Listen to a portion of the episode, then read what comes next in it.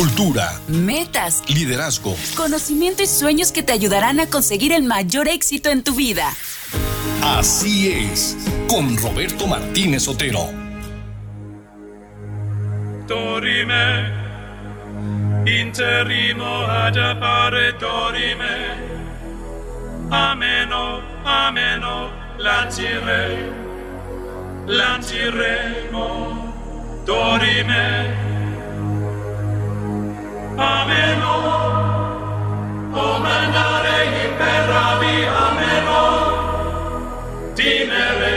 Así es.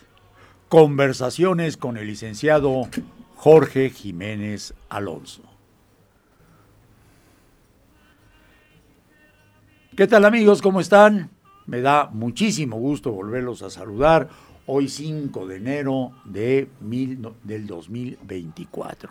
Y en nuestro programa de colección número 7373, tengo el gusto, como regalo de Reyes para todo nuestro auditorio, que esté con nosotros el licenciado Jorge Jiménez Alonso.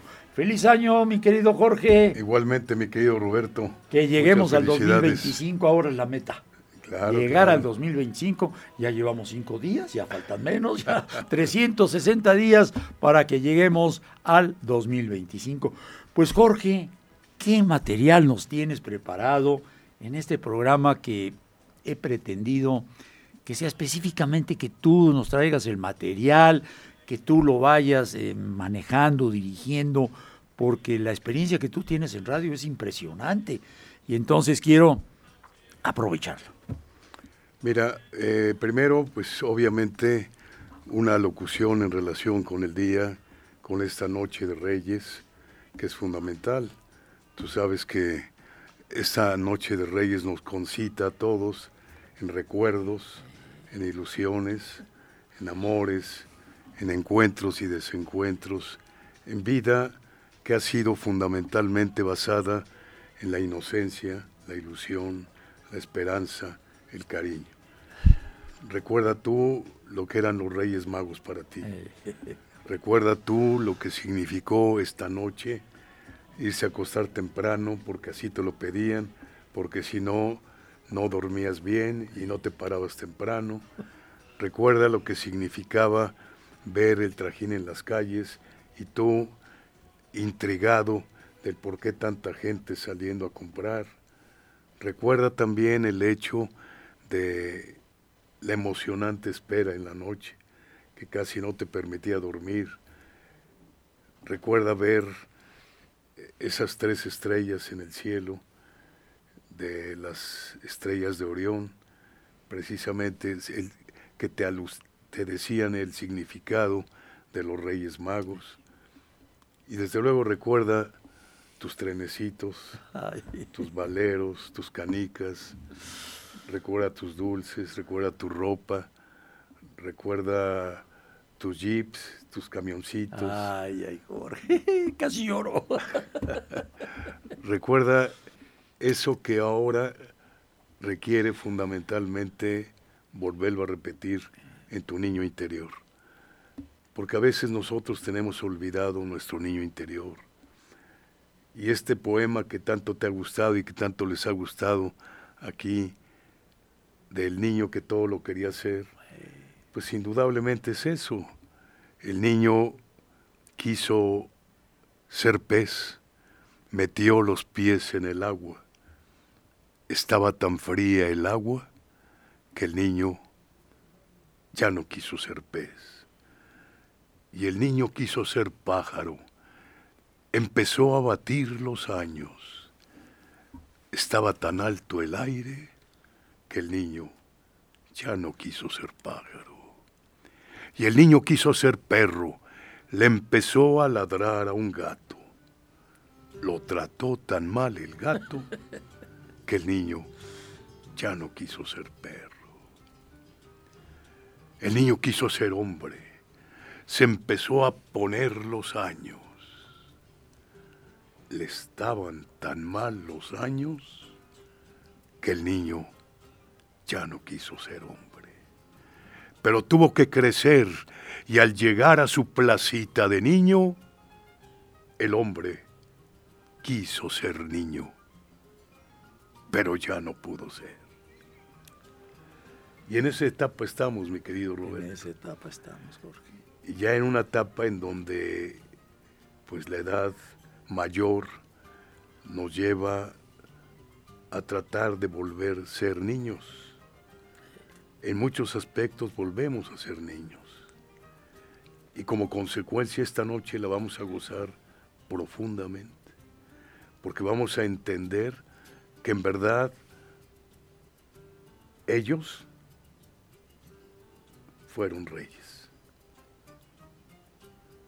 Fueron reyes que nos dieron todo. Fueron reyes a los que no había barrera, ni desengaño, ni cortedad, ni pobreza.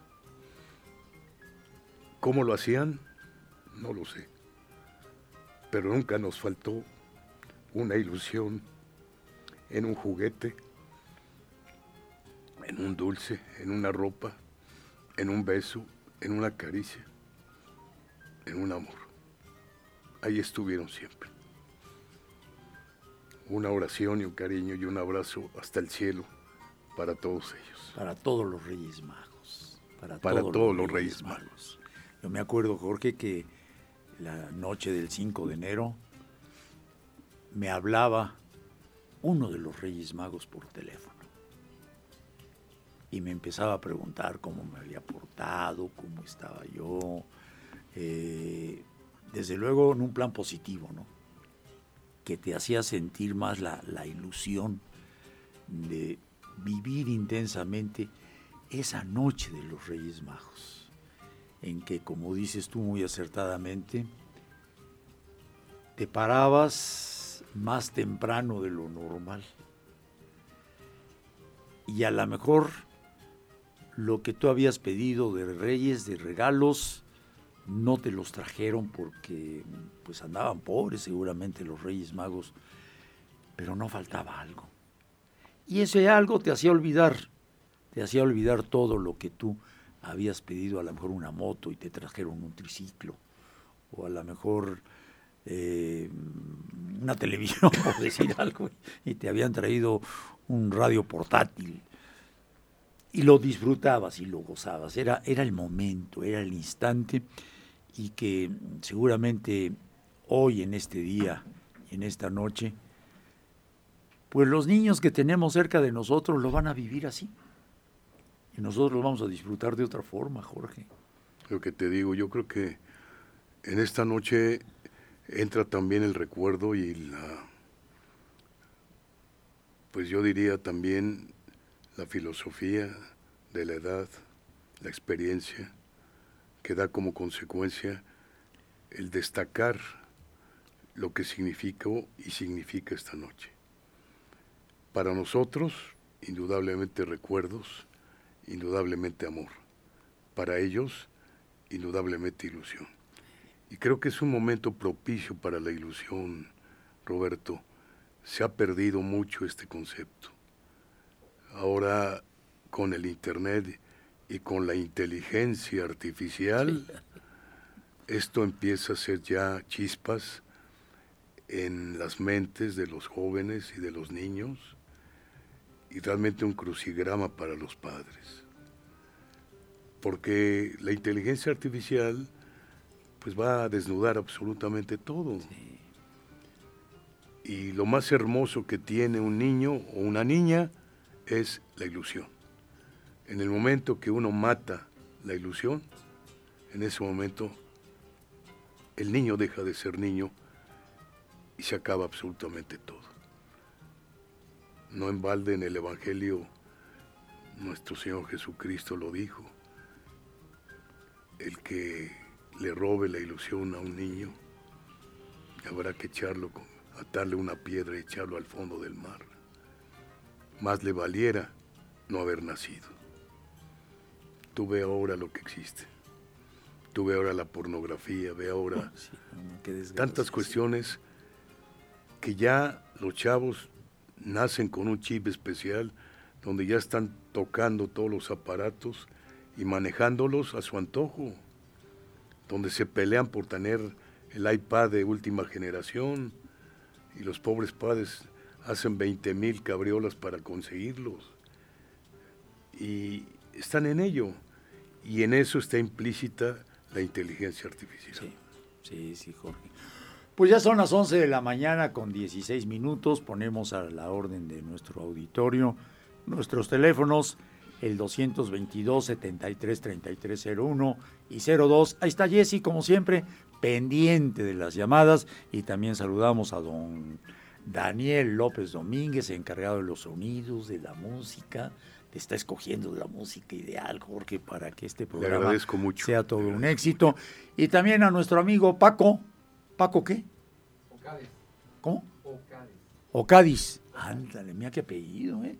Paco Cádiz, que está manejando todo lo que es Facebook, que nos da muchísimo gusto. Si usted quiere vernos en Facebook, lo único que tiene que hacer es entrar precisamente a Facebook, poner la HR y ahí, en persona, en vivo, a todo color. Estamos transmitiendo este programa para que nos haga favor de acompañarnos con el licenciado Jorge Jiménez Alonso en Así es la conversación.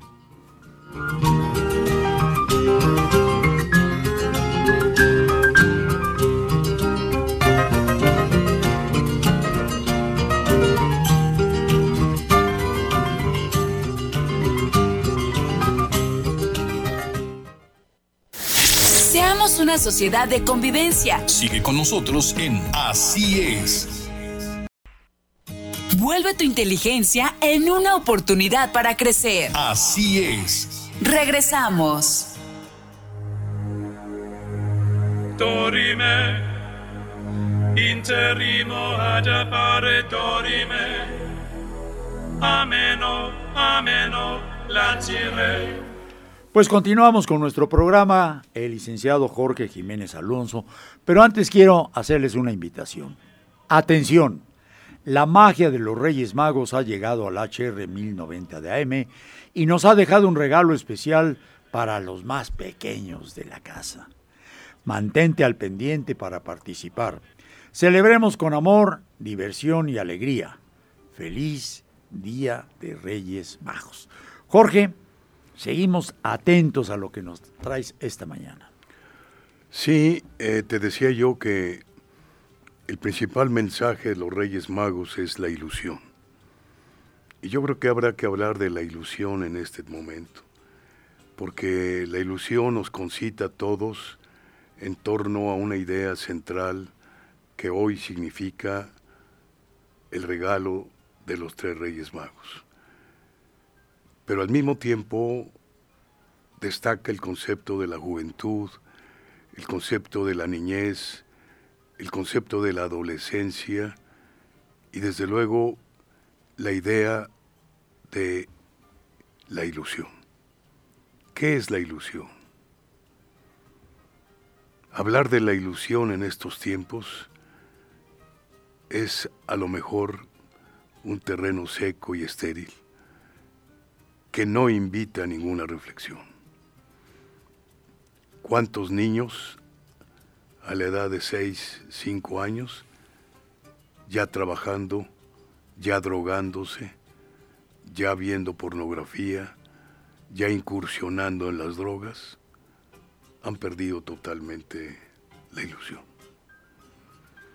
Y estoy hablando de cantidades exageradas de niños en esas circunstancias.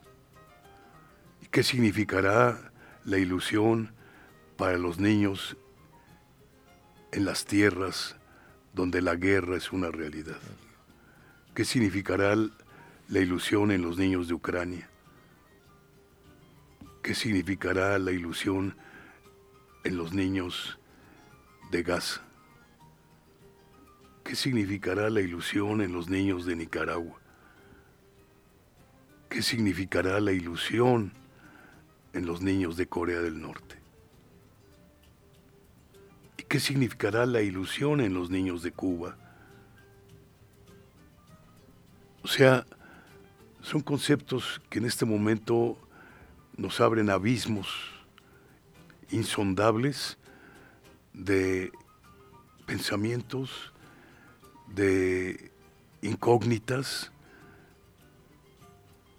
que nos llevan precisamente a denotar en estos momentos y en el regalo de lo que así es, el hablar de la ilusión. Yo creo, Roberto, que hay que hacer todo porque la ilusión no se pierda.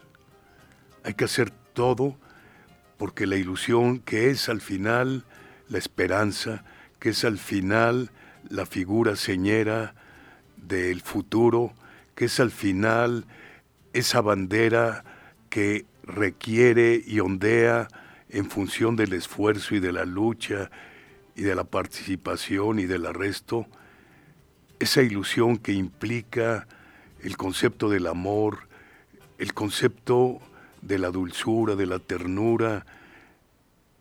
¿Qué es la ilusión si no acaso el regazo de tu madre, el recuerdo de esos tiempos en donde te servían en la mesa con todo el cariño y el amor del mundo los platillos que tú tanto querías?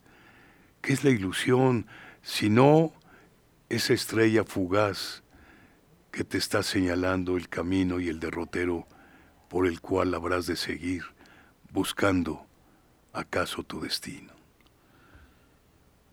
Ay, Jorge, me hiciste recordar algo que viví hace algunos años. Tuve la oportunidad de ir a Cuba. Fui a una ciudad que se llama Camagüey. Y estuve platicando con un niño, William, no se me olvida. Eh, le dije, oye William, para mañana, tráete tu pelota de fútbol para que juguemos un buen rato. Y él me dijo, Roberto, nosotros los niños cubanos no tenemos juguetes. Hijo, Jorge. Qué terrible. Qué cosa más terrible. A partir de ese momento y el tiempo que seguí en Camagüey y luego en La Habana, me fui dando cuenta de los niños cubanos. Y efectivamente jugaban fútbol. pero con trapos viejos hechos pelota. Eh, de porterías me di cuenta que pusieron palos de escoba. Eh, ¿Qué ilusión pueden tener esos niños? ¿Qué ilusión pueden tener esos niños? Y tú estás mencionándolo. Los niños que están en estos momentos sufriendo todo el horror de las guerras. ¿Qué se van a acordar de los Reyes Magos? A lo mejor unos tratarán de sobrevivir.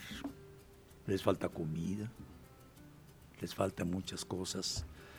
Eh, seguramente están delicados. Psicológicamente, ¿cómo van a quedar después de todo esto? Si, si logran sobrevivir, Jorge, psicológicamente, ¿cómo van a quedar?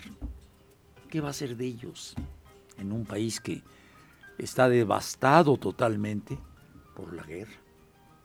No hay escuelas, no hay universidades, no hay casas. A lo mejor murió su papá, murió su mamá.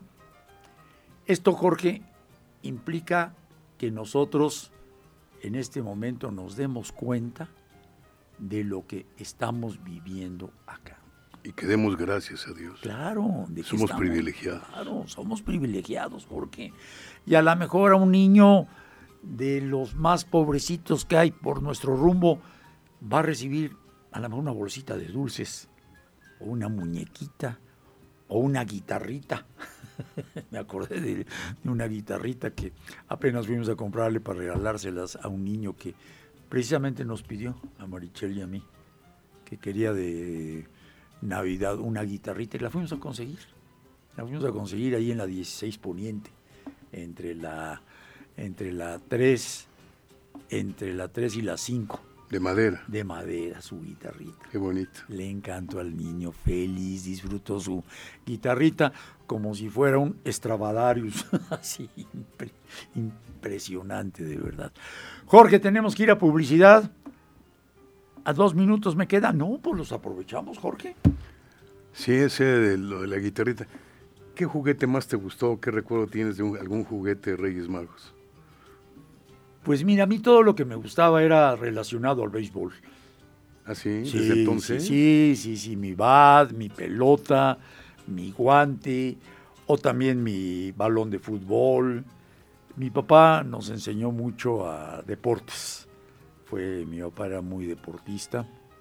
Y entonces... De ahí te viene todo lo... Ya ahí me viene lo deportista, los sábados y domingos. Normalmente los sábados, eh, junto con mi mamá y mis dos hermanos, nos íbamos a caminar. Era caminar, caminar. Eh, luego nos íbamos a jugar frontón allá en la Humboldt Sur. Ahora la Humboldt Sur era los campos de La Salle, del Benavente, y había un frontoncito. Y ahí iba yo con mi papá para jugar frontón y sigo jugando frontón hasta la fecha, ¿no? O sea, claro, me llevaban mis cochecitos, me acuerdo mis cochecitos de lata, de latón, mis coches de pedales, ¿no? Este, pues vaya, principalmente lo que más me gustaba era el deporte, ¿no? Y el deporte. El deporte me gustaba mucho y, tener tu pelotita de béisbol, tu guante, tu, balón, eh, tu, tu, bat. Y, luego también me daba por la narración. Hacíamos un amigo. ¿Ya empezabas desde entonces? Ya, con un amigo Leopoldo Garduño. ¿Cuántos años tienes en el radio, mi querido Roberto? 50. Este año cumplí 50 años en el radio. 50 años en el radio. Felicidades. Y 35 Te con hicieron este un homenaje, ¿verdad? Eh, sí, aquí tuvimos oportunidad de que asistiera la señora. Eres el más antiguo de la radio en Puebla. Pues yo creo que sí, ya en este momento. Definitivamente. Don Enrique Montero Ponce era el que me llevaba más tiempo, pero bueno, don Enrique ya, ya tiene otro programa allá arriba.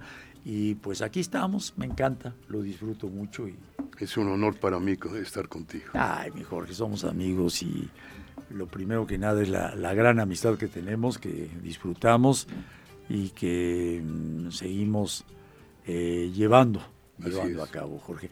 Pues ya son las 11 de la mañana con 32 minutos. Vamos a nuestro siguiente espacio de publicidad. Acuérdense, ya nos llamaron, Jesse.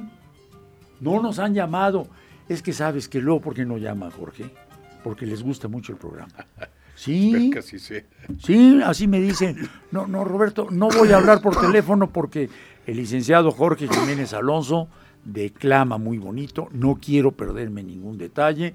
El licenciado Jorge Jiménez Alonso habla muy bonito, no quiero perderme ningún detalle. No estés insistiendo en que llame, que llame, que llame. No lo voy a hacer porque quiero escuchar el programa detenidamente. Pues, que así sea. Que así sea. Vámonos a publicidad.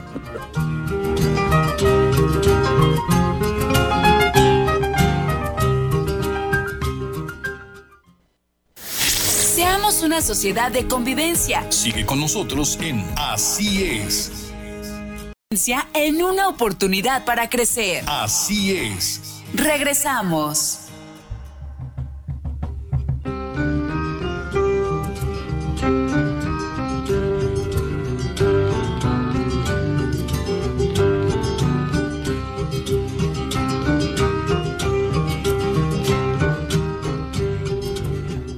Agranda la puerta, Padre, porque no puedo pasar. La hiciste para los niños y yo he crecido a mi pesar. Si no me agrandas la puerta, achícame por piedad, vuélveme a la edad bendita en que vivir era soñar. Gracias, Padre, que ya siento que se va mi pubertad. Vuelvo a los días rosados de ser hijo nada más. Hijo de mis hijos ahora, siento nacer en mí el seno maternal de mi madre en su virginidad agranda la puerta, Padre, porque no puedo pasar. La hiciste para los niños y yo he crecido a mi pesar. Unamuno, Miguel de Unamuno, ni más ni menos. Ay, Jorge. Si tú no te portas bien, le digo a los reyes magos que te dejen sin regalo y te quedes sin el tren. Es que mi vieja también un poco se aprovechaba, porque esa noche llegaban los tres reyes de Belén. La carta la había mandado sin faltas de ortografía, así los reyes veían de que era yo un chico aplicado. Hice todos los mandados. Me levanté, me lavé hasta las orejas, porque ese día mi vieja me tenía acorralado. La luna hacía brillar el lustre de mis zapatos y si ellos fueran chicatos, ¿quién les podría avisar? Por eso, al irme a acostar, puse la almohada a los pies y me acosté al revés para poder vigilar. Cuanto más lo precisaba, vaya, me quedé dormido. Me desperté a los maullidos del gato de la encargada, ya entrada la madrugada de un radiante 6 de enero. Y un trencito. Ay, el mastiquero del umbral me saludaba. Lo había dejado de frente, ya listo para marchar, con él me iba a despertar a mi madre alegremente, qué alegría que uno siente, explicarlo. Yo no puedo, unas ganas de ser bueno, de ser bueno hasta la muerte. Al que dejaron sin nada fue al chico de la de al lado, ¿cómo se habrían olvidado?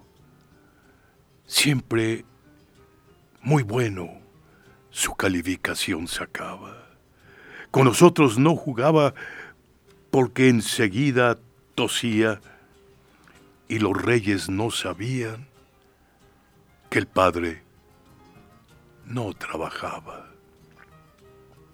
Yo comprendí su dolor cuando me vio con el tren, se acercó a mirarlo bien y después lo acarició. A mí me daba calor de que me viera jugar y en casa lo invité a entrar y él también se divirtió. ¿Cuántos reyes han pasado la puerta de mi vida? y a mi alma dolorida cuántas veces la he dejado como un zapato gastado esperando a su Melchor que le dejara el amor por un mundo envenenado. Esta noche por los cielos llegaron los reyes magos. Vendrán trayendo regalos a los chicos que son buenos, pero hay otros pibes buenos en otro lado de la tierra que por culpa de una guerra no han de pasar los camellos. Señor, yo aprendí a rezar arrodillado con mi vieja. Si nunca te fui con quejas, hoy me tenéis que escuchar. ¿Por qué tienen que pagar esos pibes inocentes de que en el mundo haya gente que solo piense en matar? Ellos, que saben de guerras, ellos solo quieren reyes magos y solo en vez de regalos tienen un miedo que aterra. Si vos pararas la guerra, pasarían los camellos yo te pido por ellos, por los pibes de la tierra. Este es un poema de un argentino, ya notaste tú. Por los pibes, Por los pibes. Héctor Gagliandi. Era un boludo el señor este. Che boludo. Che boludo. Héctor Gagliandi, que fue un poeta en los años 45 del siglo pasado. un poeta que despertó muchas ilusiones y mucha alegría, porque era un poeta eh, festivo que además declamaba la realidad de la vida. Y aquí lo tienes en esta, en esta caso. Impresionante. Realmente está aludiendo a lo que nosotros hablábamos hace un momento, los pibes de la guerra. Pero yo diría también los pibes de nuestra guerra.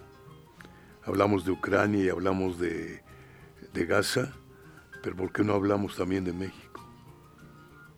¿Por qué no hablamos también de los pibes de Michoacán, de los pibes de Chihuahua, de los pibes de la franja esta roja, el triángulo rojo aquí en, de los de aquí de la esquina. Por eso. De la esquina, Jorge, que están pidiendo limosna. De los de la esquina. Que están vendiendo una pelotita, una niña de 4 o 5 años. Y que ya se están drogando. Ya se están drogando. Sí. Es terrible. Sí. Jorge, eh, a mí me encantaría que recordaras tus tiempos de niño. Yo tuve el gusto de conocer a tu papá y a tu mamá y te he platicado cómo. Me los encontraba en misa, normalmente en la medalla milagrosa, a los dos. ¿Qué recuerdas tú de tus días de reyes y tu papá y tu mamá en torno a ti y a tu familia? Indudablemente la ilusión que me despertaba todo ello.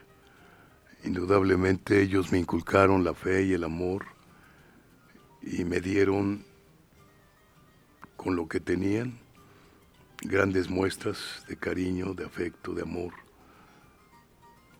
y grandes encargos para mi vida futura. Y fíjate que digo encargos porque mi madre fue la que me enseñó a declamar. Mi madre fue mi maestra de declamación.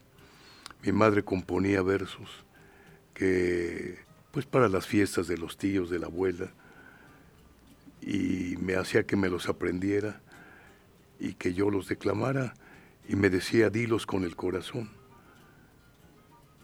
Hasta que un día yo le pregunté, mamá, ¿qué significa decirlo con el corazón? Siéntelo, hijo, siéntelo. Aquí tengo sus palabras. Siéntelo, hijo, siéntelo. Eso fue en la primaria. Y ya en la secundaria mi padre me empezó a inducir en la oratoria. Me empezó a llevar a los concursos de oratoria del Oriente, yo estaba en el Benavente, del Oriente, de la universidad. Yo conocí ahí a Guillermo Pacheco Pulido en la oratoria, su hermano Julio César, brillante abogado. Desde luego a Urbano de Loya en el Oriente, por ejemplo, también. Y mi padre me inducía, me inducía a ello, entonces fueron mis grandes maestros. Y los regalos que me daban tenían un sentido también, porque, por ejemplo, un jeep, como me acuerdo mucho de un jeep, eh, metálico todo, el color del jeep, lo estoy viendo en este momento. ¿Cómo me encantó ese jeep? Siempre lo tuve a mi lado. Siempre tuve a mi lado esos juguetes que para mí significaban una emoción tal que no hacía más que, como dice esta poesía de Gagliari, las ganas de ser bueno para toda la vida. Me acuerdo, Jorge, de, algo que leí por ahí, de que a un niño le pusieron cinco monedas de oro y un carrito de plástico para que él escogiera lo que más le gustaba. ¿Qué crees que escogió? El carrito de plástico. de plástico. La ilusión. Como tú dices, por ejemplo, cuando terminas sus programas. Lo que cuesta dinero vale poco. Ahí está clarito. Clarito. Al niño su ilusión era el carrito de plástico. Y es que hay cosas que no se compran con dinero, mi querido Roberto. Tú puedes tener mucho dinero, pero no puedes comprar salud, por ejemplo. Compras un hospital, pero no compras salud. Puedes comprar una escuela, pero no compras educación o instrucción. Compras, en un momento dado, puedes comprar una iglesia, pero no compras fe. Y el amor, ¿cómo lo compras? El amor no lo compras. O sea... El amor no se hace, nace. Claro. Por eso es que es un, es un eh, error decir hacer el amor, ¿no? El amor no se hace, efectivamente. El amor se da, el amor se genera, el amor se entrega, el amor se participa, el amor se conmueve, el amor se multiplica. Por eso es un verbo. El amor es un verbo. Yo amo, tú amas, él ama. No es un adjetivo como muchos lo quieren manejar.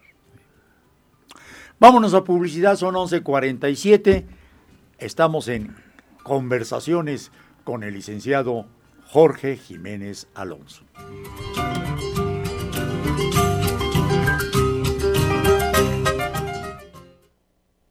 Seamos una sociedad de convivencia. Sigue con nosotros en Así es.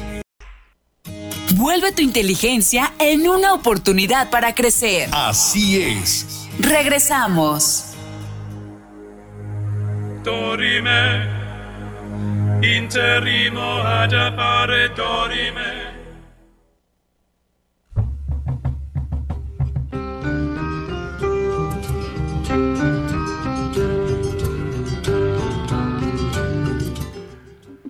Y hemos eh, dicho que este día hablaríamos también del nacimiento de nuestro Señor Jesucristo.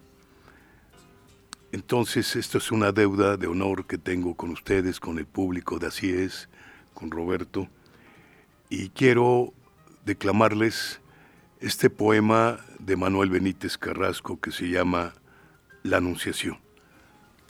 Les va a gustar. Era mediodía sobre Nazaret. Palmeras, silencio. La Virgen María, silencio y palmera, oraba y oraba, dorada como la mies y humilde como la cera. En la lejanía tuvo una palmera un breve temblor. Después, la pradera bogando mecía sus matas en flor. Después, en la fuente deliciosamente se movió el cristal puro y transparente. Después, el rosal tembló dulcemente, mitad de respeto, mitad de humildad. Y después, la puerta, como si se hubiera quedado entreabierta, se llenó de sol. La Virgen María, como no quería para su oración tanta luz del día, se iba a levantar a cerrar la puerta, mas no estaba abierta como ella creía que aquel resplandor no era luz del día, sino luz de Dios. La Virgen, que estaba como ciega, ciega de tanto fulgor, cuando a mirar llega, ve que donde estaba la luz que cegaba, se le arrodillaba un joven hermoso todo resplandor. La Virgen temblaba, llena de rubor, y para calmarla el ángel decía, Dios te salve María, de gracia llena. En la puerta reía la luz del mediodía, allá en la lejanía la delgada palmera dulce se estremecía, en el rosal del huerto las rosas se encendían y en la fuente serena la espuma sonreía al escuchar la nueva que el ángel le traía a la Virgen María.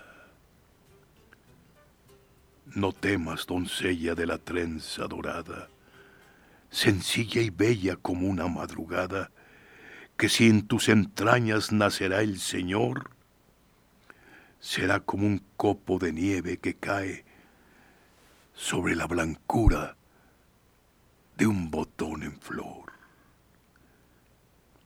Ni el copo se rompe, ni la flor se mancha, y quedan tan blancas como antes los dos.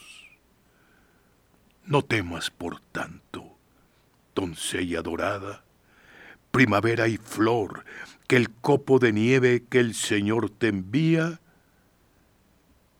se ha de hacer María,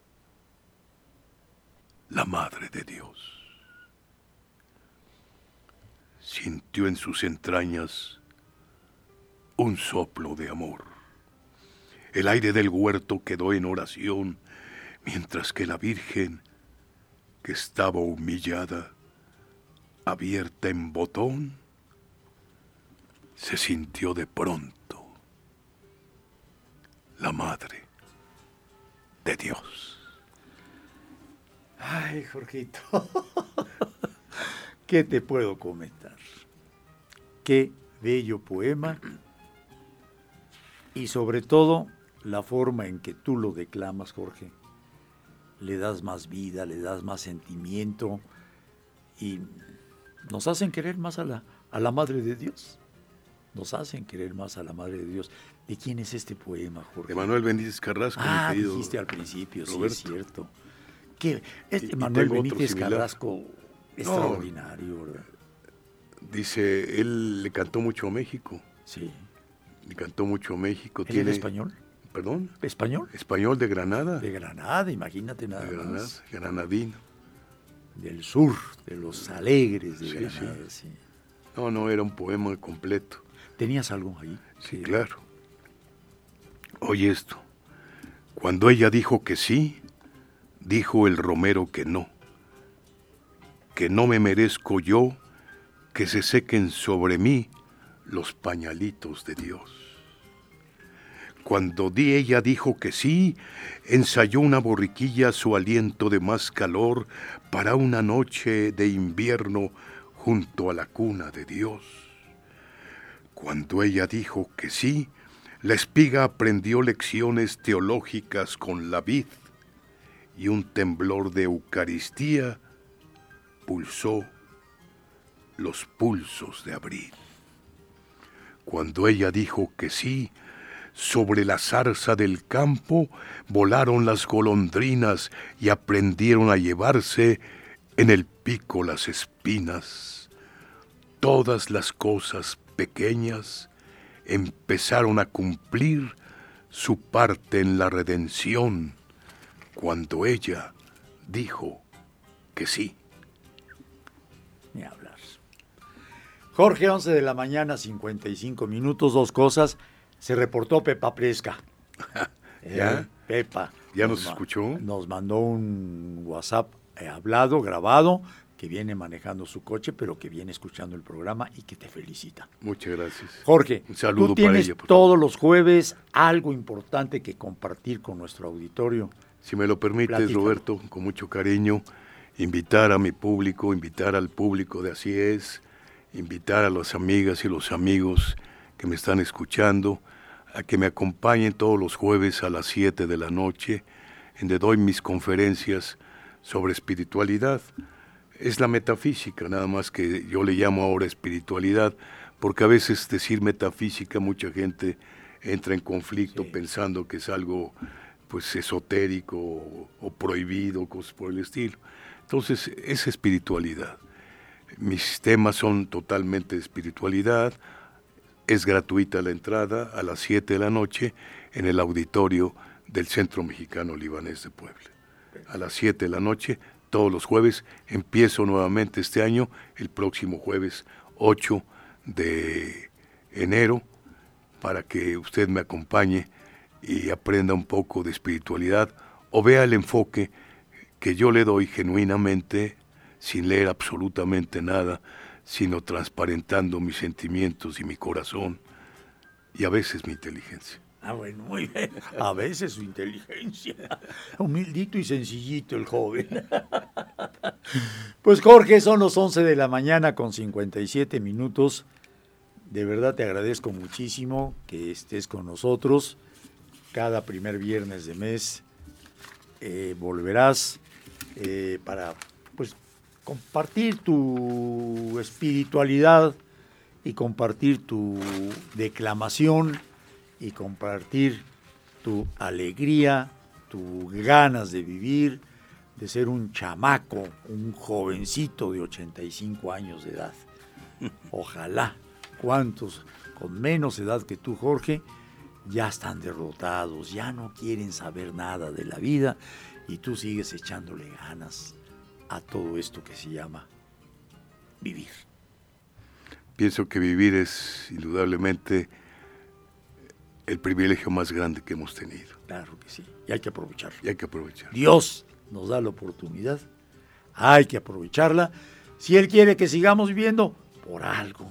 Entonces hay que tratar de interpretar lo que Él quiere, echándole ganas y saliendo adelante. Gracias, Jorge. Gracias, Roberto. Roberto Martínez Otero, como siempre, agradece su atención y le recuerda, estamos en manos de Dios, pero Dios está en nuestras manos.